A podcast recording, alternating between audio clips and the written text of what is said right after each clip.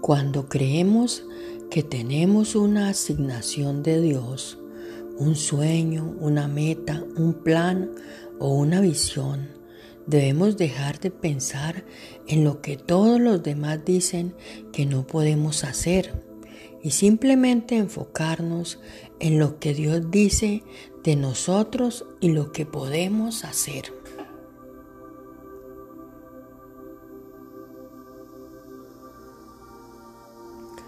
Avancemos hacia el buen plan de Dios.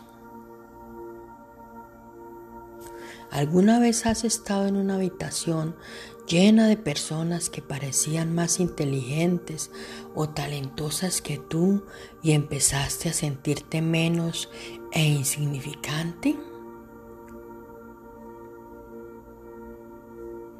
Cuando debemos hablar a muchas personas, incluso de renombre, en un momento el anfitrión llama a todos los oradores al escenario para dar una breve sinopsis de lo que sea o de lo que sea o de lo que se ha planeado hablar o enseñar.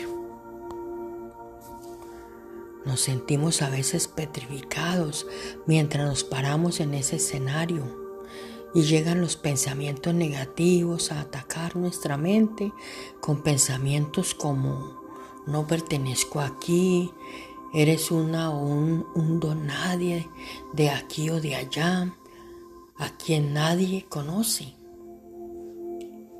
En ese momento tenemos una opción.